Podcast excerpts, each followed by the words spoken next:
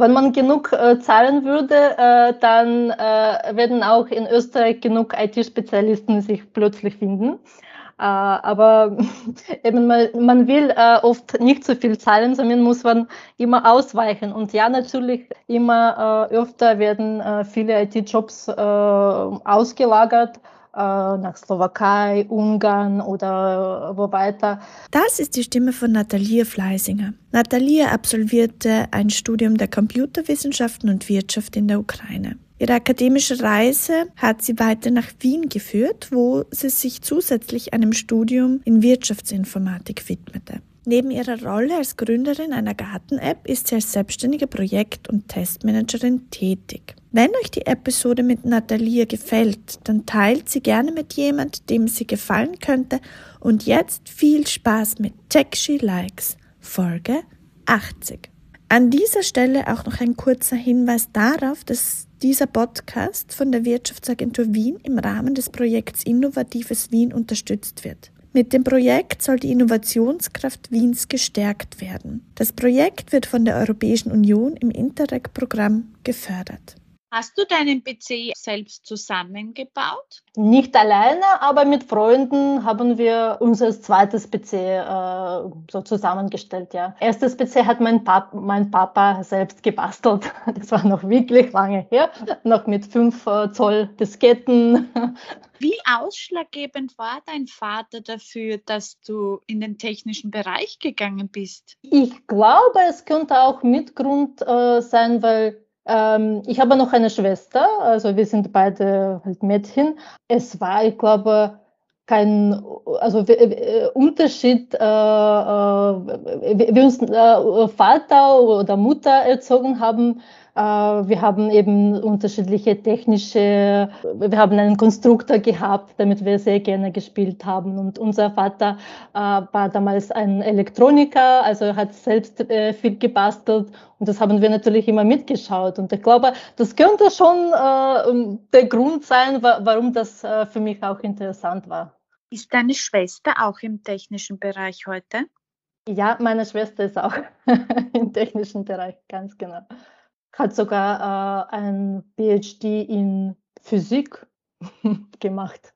Du hast dich jetzt nicht gleich sofort für ein technisches Studium entschieden. Was so. In der Ukraine habe ich äh, Master of Science in Engineering, also Computerwissenschaften studiert. Und äh, dann noch zwei Master, äh, ein ist MBA, also Master of Business Administration und äh, Wirtschaftsinformatik. Warum war dir ein Studiumabschluss denn nicht genug? Gute Frage. Für mich ist es, glaube ich, nie genug vom Lernen. Und ähm, eigentlich, ich habe schon äh, ganz ein gutes Leben in der Ukraine gehabt, äh, mit gutem Job äh, in der IT. Äh, mir war dann irgendwann schon langweilig und äh, ich habe auch mich entschlossen, äh, auszuwandern. Als Ziel habe ich äh, für mich Österreich äh, ausgesucht und habe einfach gesucht nach Möglichkeiten, wie ich auswandern kann. Und äh, zufälligerweise äh, nach einem Gespräch mit einem Studienkollege habe ich so, so ein super Studium gefunden, wo erster Semester noch in der Ukraine war und dann zweiter Semester in Wien im Technikum Wien. Und das war für mich äh, noch dazu, das war also eben Wirtschaftsinformatik, was mich auch äh, schon interessiert hat, also nicht nur te rein technisch, sondern mehr äh, äh allgemein, wie, wie die Unternehmen funktionieren. Äh, ja, und das war einfach äh, perfekter Fit. Dir ist Lernen nie genug, also du kannst immer lernen. Warst du schon immer eine gute Schülerin? Ja, ich war äh, eine ausgezeichnete Schülerin, die beste Schülerin in der Schule. äh, in der, also äh, beim ersten Studien war ich auch ziemlich fleißig, äh, weil ich einfach noch Zeit dafür gehabt habe. Äh, mit dem zweiten äh, beziehungsweise diesem dritten Studium war das mir schon nicht mehr so wichtig. Ich habe auch schon Nebenjob gehabt, also daneben eigentlich voll gearbeitet dann war ich nicht mehr so fleißig. War das wirklich nur Fleiß oder gehören dann nicht auch andere Dinge dazu, eben so gut zu sein, auch in der Schule, dass einem Lernen so Spaß macht? Also äh, äh in der Schule äh, war das so, äh, ich habe einfach äh, wirklich gut äh, gelernt weil, und gute Noten bekommen, weil ich einfach meine Ruhe wollte. Weil in der Ukraine war das immer so in der Schule, wenn du schlecht bist, dann werden die Lehrer immer sagen, oh, du bist so schlecht, du kannst nichts. Und äh, ich habe das nicht notwendig gehabt, sowas äh, zu hören und ich habe einfach alle meine Aufgaben gemacht und anscheinend war das einfach auch äh, für mich einfach äh, zu machen. Somit war eigentlich sehr gut. War das bei deiner Schwester auch so? Ist ihr das auch so leicht äh, von der Hand gegangen, das Lernen, die Aufgaben zu machen? Ja, sie war auch äh, gut in der Schule. Also ich glaube nicht schlechter als ich. Wir haben immer alleine die Aufgaben gemacht. Nur in, keine Ahnung, bei, ich, ich, kann erinnern, dass nur bei der Physik habe ich manchmal mit meinem Vater äh, was äh, besprochen, weil er eben das, äh, die Materie auch äh, gut kennt. Aber sonst äh, haben uns unsere Eltern nie äh, dazu gezwungen, quasi gut zu lernen du hattest ja schon eine sehr gute Ausbildung, du hattest einen guten Job, du hast ganz gut verdient. Dann hast du dich trotzdem dafür entschieden, auszuwandern und nach Österreich auszuwandern. Ich kenne das vom Vater von meinem Sohn, weil der kommt aus Brasilien und der hat eigentlich auch schon einen super guten Job gehabt, hat gut verdient, hat eine gute Ausbildung gehabt und hat sich dann auch dafür entschieden, auszuwandern. Warum hast du dich dafür entschieden, dann auszuwandern und nach Österreich auszuwandern? äh, das, das, irgendwann war mir ganz klar, dass ich einfach äh, mein Leben äh, einfach leben will und nicht jeden Tag um meine Rechte zu kämpfen, weil ich, ich war schon äh, so bei, während Uni-Zeiten äh, so ein bisschen, äh, wie man sagt, so sozial aktiv in ein paar Organisationen und ich habe immer mitgekriegt, wie, wie schwer das ist, äh, einfach äh, in der Ukraine irgendwas zu planen, weil alles ist nicht vorhersehbar.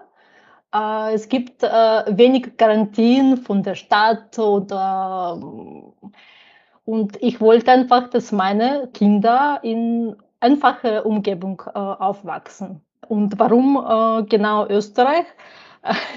ist, ähm, ich, ich, weiß nicht, ich, ich, ich wollte nicht englischsprachiges Land zu wählen, weil äh, ich damals äh, so irgendwie Schwierigkeiten mit Englisch gehabt habe, obwohl wir das immer in der Schule gelernt haben. Aber ich wollte ganz von Null anfangen und habe mir, okay, dann lerne ich mal Deutsch. nach Deutschland wollte aber ich auch nicht. Und Österreich hat, äh, also nach dem Internetrecherche, ähm, war für mich sympathisch, ein kleines Land mit Bergen äh, und ich liebe Berge. Und somit ähm, habe ich für mich Österreich gefunden. Wie ist es jetzt für dich? Also was hat sie von deinen Erwartungen bestätigt und was würdest du sagen, hat dich von deinen Erwartungen auch enttäuscht in Österreich? Ich muss sagen, ich habe keine wirklich Erwartungen gehabt. Ich äh, habe einfach geplant, äh, ich habe mir Ziel gesetzt, geplant, äh, bin ausgewandert. Ich war davor äh, nie in Wien nur einmal äh, in EU, so ganz kurz. Äh, und es war einfach äh, für mich eigentlich so, äh, eigentlich war für mich perfekt. Also ich, in manchen Sachen, glaube ich, bin ich manchmal äh, oder war äh, mehr Österreicherin als einige Österreicher, weil ich liebe Ordnung, wenn das alles klar ist. Und also ich, ich bereue äh, auf keinen Fall. Äh, und ähm, natürlich, kein Land ist perfekt, aber für mich war das äh, die perfekte Entscheidung. Wie lange hast du das vorher geplant? Also hast du da dann wirklich vorher schon noch Deutsch gelernt? Hast du dir davor einen Job gesucht oder bist du dann einfach mal gegangen und hast du dann, wie du da warst, Deutsch gelernt und dir einen Job gesucht? Ich habe schon äh, früher mit Deutschlernen angefangen. Ich glaube, äh, wenn ich mich nicht irre, äh, 2000, nein, wahrscheinlich Ende 2009 äh, habe ich entschieden, nach Österreich auszuwandern und habe eben angefangen, Deutsch zu lernen. Und Anfang 2012 war ich schon in Österreich. Würdest du jetzt sagen, dass es gerade im technischen Bereich leichter ist, in, in einem anderen Land Fuß zu fassen, als es vielleicht jetzt in anderen Disziplinen der Fall wäre? Ja, auf jeden Fall. In der IT ist das ganz, ganz einfach. Man muss nicht einmal äh, Deutsch lernen unbedingt, um, um äh, in Österreich äh, in der IT zu arbeiten. Und es war auch äh, äh, damals äh, so, ich glaube, das war genau erstes Jahr, wo die Rot-Weiß-Rot-Karte angeführt wurde.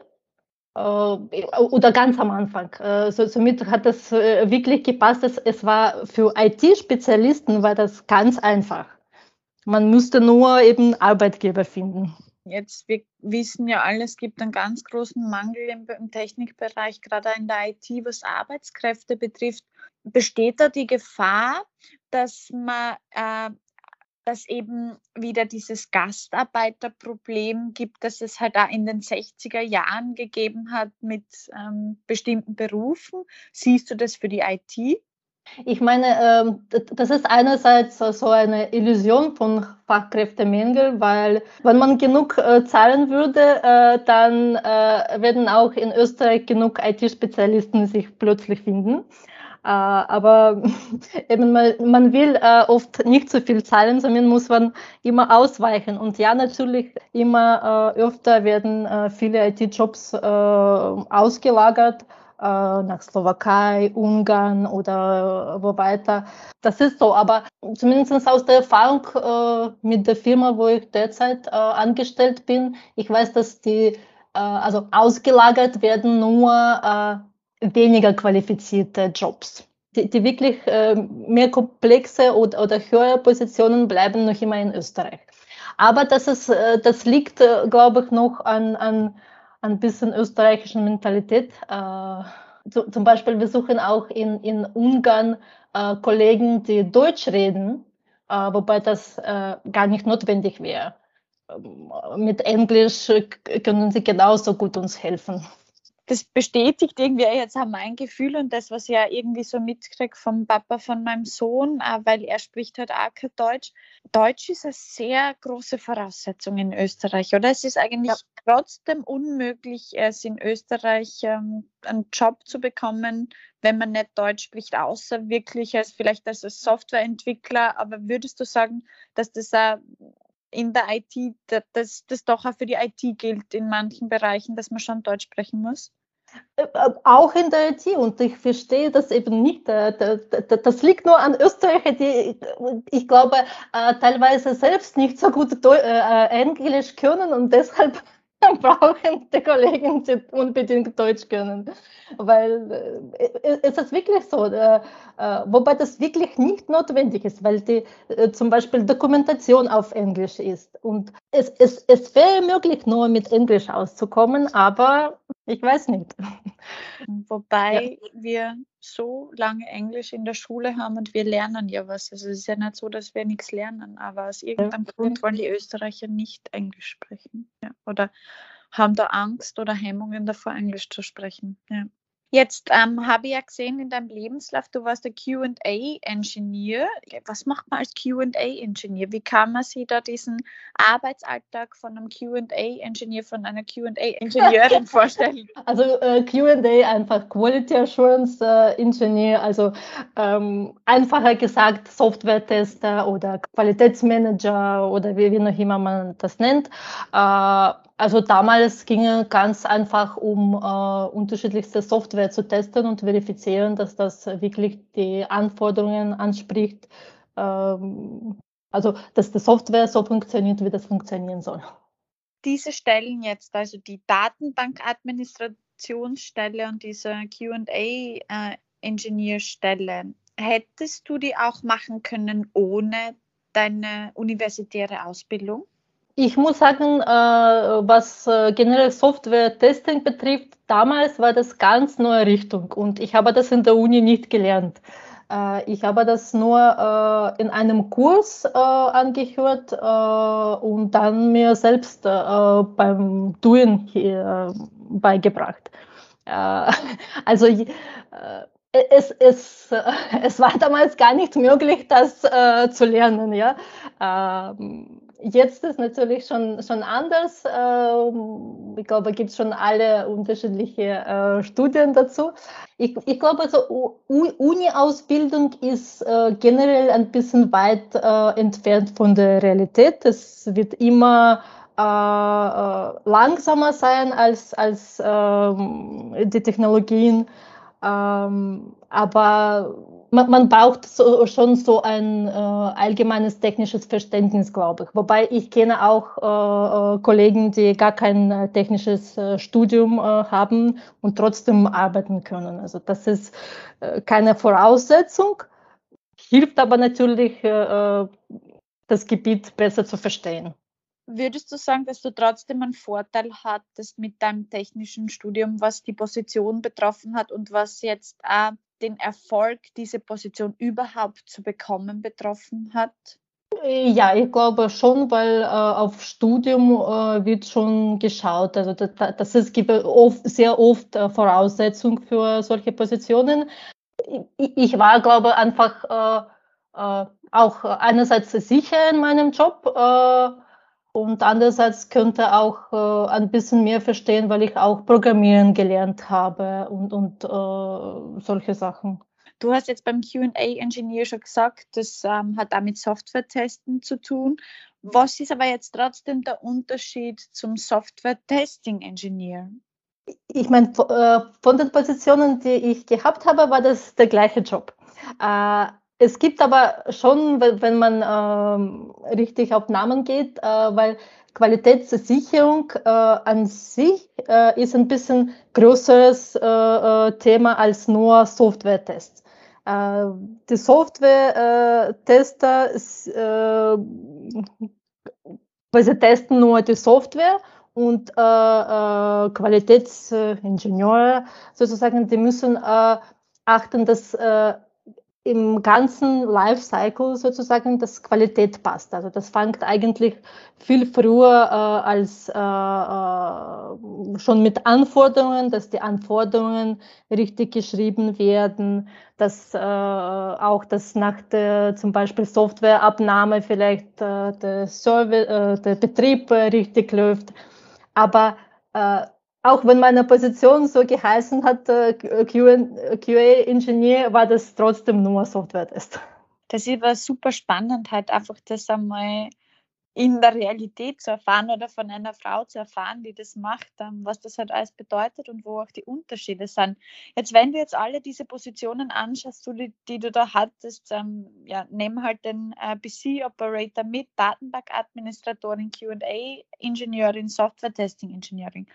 Ähm, wo würdest du, äh, welchen Job würdest du jetzt ähm, auch vielleicht als Einstieg empfehlen in den IT-Bereich äh, für Frauen, die halt im IT-Bereich Fuß fassen wollen, aber jetzt vielleicht nicht wissen, wie sie anfangen sollen. Gäbe es, du jetzt sagen würdest, eine Rolle von diesen Jobs, wo du sagst, das wäre auch ein guter Startpoint, wenn man sie für das und das interessiert? Zumindest früher war das äh, wirklich äh, äh, so Software-Tester eine perfekte Position dafür, äh, weil früher auch äh, sehr viel äh, manuell getestet wurde, wo man wirklich ganz einfach auf die Webseite zum Beispiel gehen müsste und selbst was eintippen. Jetzt ist schon sehr viel automatisiert und man sucht immer mehr Testautomatisierer äh, das ist schon näher zu Softwareentwickler. Also ich glaube, jetzt ist das nicht mehr so einfach wie mal war.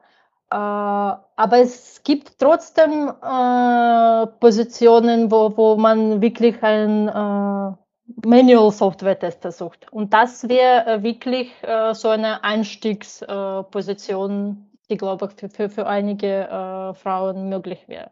Wie lange siehst du jetzt den Software-Tester, die Software-Testerin dann überhaupt nur als Rolle? Also ist das nicht dann doch auch eine Position, wo die Gefahr besteht, dass die ja in den nächsten Jahren auch durch die Automatisierung dann einfach auch ersetzt wird und dass es diese Rolle gar nicht mehr gibt? Äh, rein theoretisch äh, ja, aber in, in der Realität äh, ist das noch sehr weit entfernt. Äh, ich kenne leider auch äh, äh, einige Firmen in Österreich, die noch gar keine Software-Tester haben. somit es gibt noch Potenzial. Und bis das wirklich alles automatisiert ist, es wird noch dauern dann muss man einfach sich äh, weiterbilden und ein bisschen umqualifizieren. Aber es, es wird nicht weniger äh, IT-Jobs werden, die werden sich ein bisschen äh, verändern. Was machst du jetzt heute in deiner Rolle ganz genau? Also wie schaut jetzt ähm, dein Arbeitsalltag heute aus? Äh, wir entwickeln äh, eine Garten-App, die eben äh, hilft, äh, den Nutzer Gemüsegarten zum Beispiel am effizientesten äh, zu äh, gestalten. wir geben Pflanzeninformationen, welche Pflanze was benötigen würde. Es gibt so eine Planmöglichkeit, dass man man wirklich Gemüse zusammenstellt und äh, man sieht, ob äh, welche Gemüse äh, einander sozusagen vertragen, gute und schlechte äh, Nachbarn. Alle diese Gartenaufgaben äh, kann man äh, im Tagebuch speichern.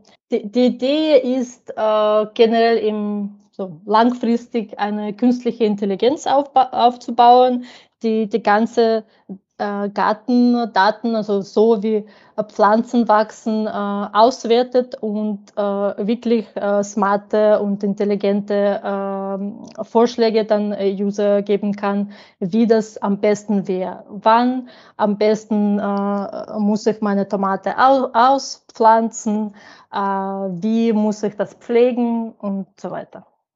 Sowas wäre die Lösung für mich. Also das wäre super. Dann wäre mein Garten auch endlich wirklich ein Garten und würde nicht alles einfach eingehen oder ja. Ja, äh, wir sind schon in beiden Stores äh, verfügbar, äh, App Store und Play Store. War das schon immer was, was du machen wolltest, ein Unternehmen gründen oder ist es erst durch deine Jobs eben im IT-Bereich gekommen, dass du irgendwann gesagt hast, nein, ich will mein eigenes Ding machen? Äh, irgendwann nach, äh, äh, nach meinem letzten Studium äh, wollten wir äh, mit meinem Mann schon äh, eine Firma gründen und mein Mann hat das gleiche Studium gemacht. wir haben uns eben, eben dort kennengelernt. und wir wollten uns schon selbstständig machen, aber wir haben die Idee nicht gehabt. Und äh, irgendwann, ich, ich, glaube, wir waren damals noch nicht äh, dafür bereit. Irgendwie nach dem ersten Lockdown äh, 2020, wir haben Freunde angeladen, mit denen ähm, geredet und äh, ein Freund von mir ist äh, iOS-Entwickler, also er entwickelt Software für äh, Apple-Geräte dass er eigentlich nicht nur beruflich das macht, äh, aber auch ähm, so irgendwelche kleine Apps entwickelt aus Spaß. Und ich habe gefragt, ob er für mich auch eine App entwickeln würde, weil ich immer äh, im Garten äh, Hilfe äh, äh gebraucht habe. Und ja, äh, wir haben kurz geredet äh, und haben uns geeignet, wir machen das. Später ist noch ein Freund dazu gekommen. mein Mann ist auch dabei, hilft uns zum Beispiel so mit, mit ein bisschen Infrastruktur und Webseite.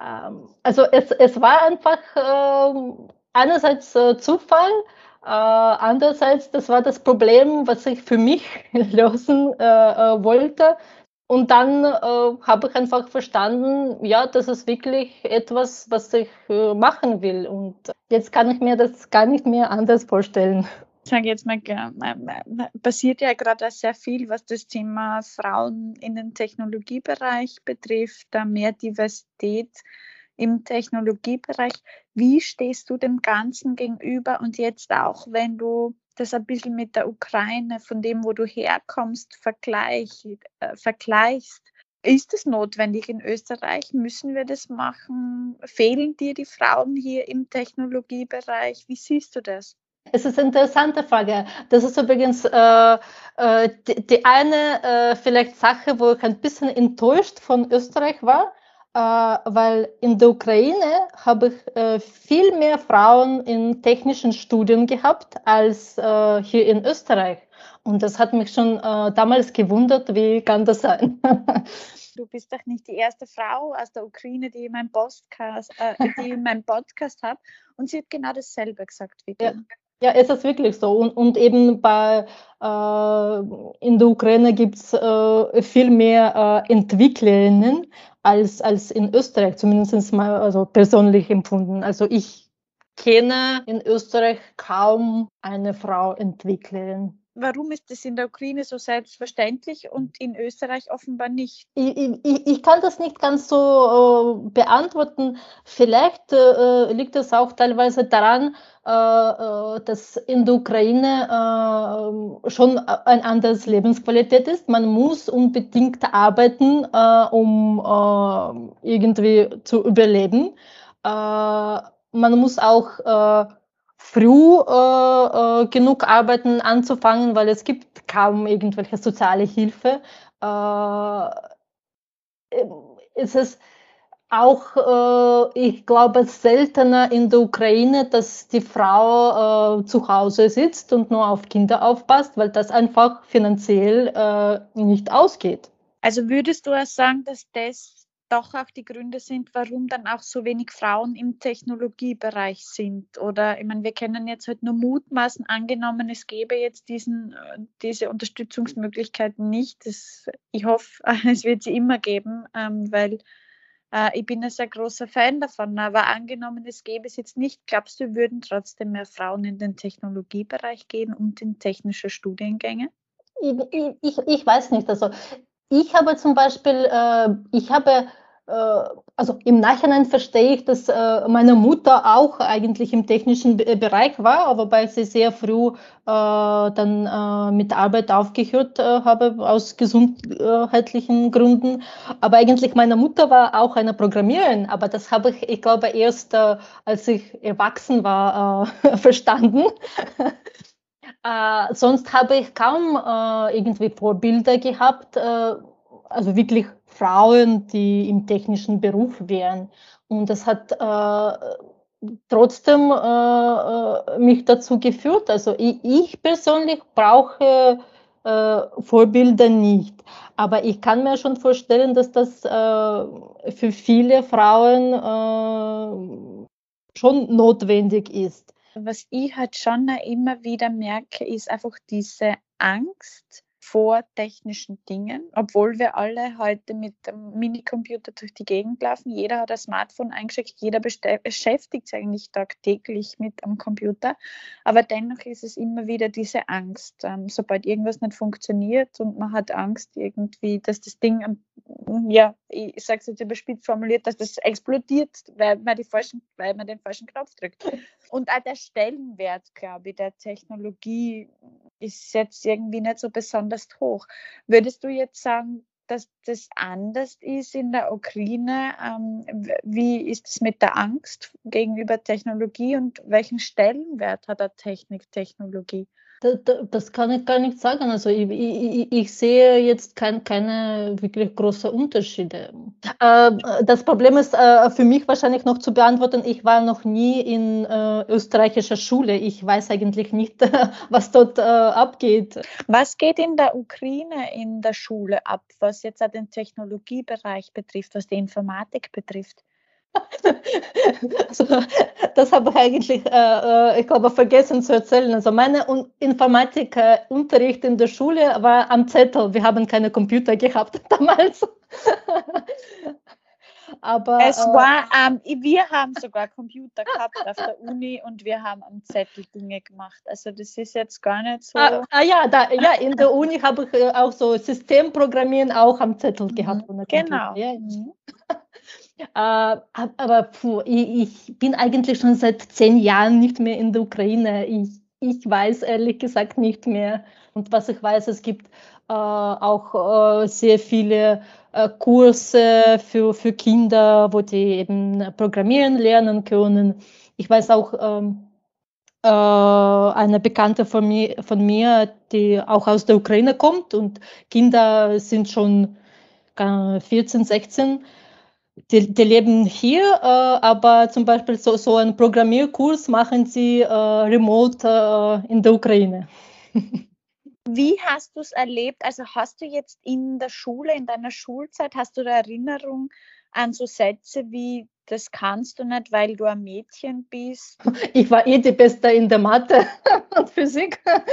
wer, wer, sollte mir was sagen? Aber äh, ich, ich, kann noch gut erinnern, äh, äh, in der Uni, als ich äh, mein, meine Fachrichtung, also meinen Studiengang ausgewählt habe, habe ich schon so gehört, ja, was machst du? Das, das sind so wenige Mädchen, das sind nur Burschen drinnen. Äh, hat mich, ja, hat mich einfach nicht interessiert. Äh, wobei, äh, nachdem ich äh, äh wirklich aufgenommen wurde und äh, nach ein paar Monaten im Studium, habe ich plötzlich selbst gemerkt, okay, äh, hm, was habe ich getan? Das sind wirklich so meistens Burschen und die sind so super interessiert und ich weiß nicht, ob ich da reinpasse. Ist aber hm, die Gedanken dann vorbeigegangen und ja. Wenn euch die Folge gefallen hat, dann freue ich mich sehr, wenn ihr Texty Likes abonniert bei Apple Podcasts und Spotify und wenn ihr gerade bei Apple auch eine Bewertung dalasst. Für Feedback könnt ihr mich auch erreichen unter Texty Likes bei Instagram, bei Facebook, bei LinkedIn oder über meine Website www.textylikes.co.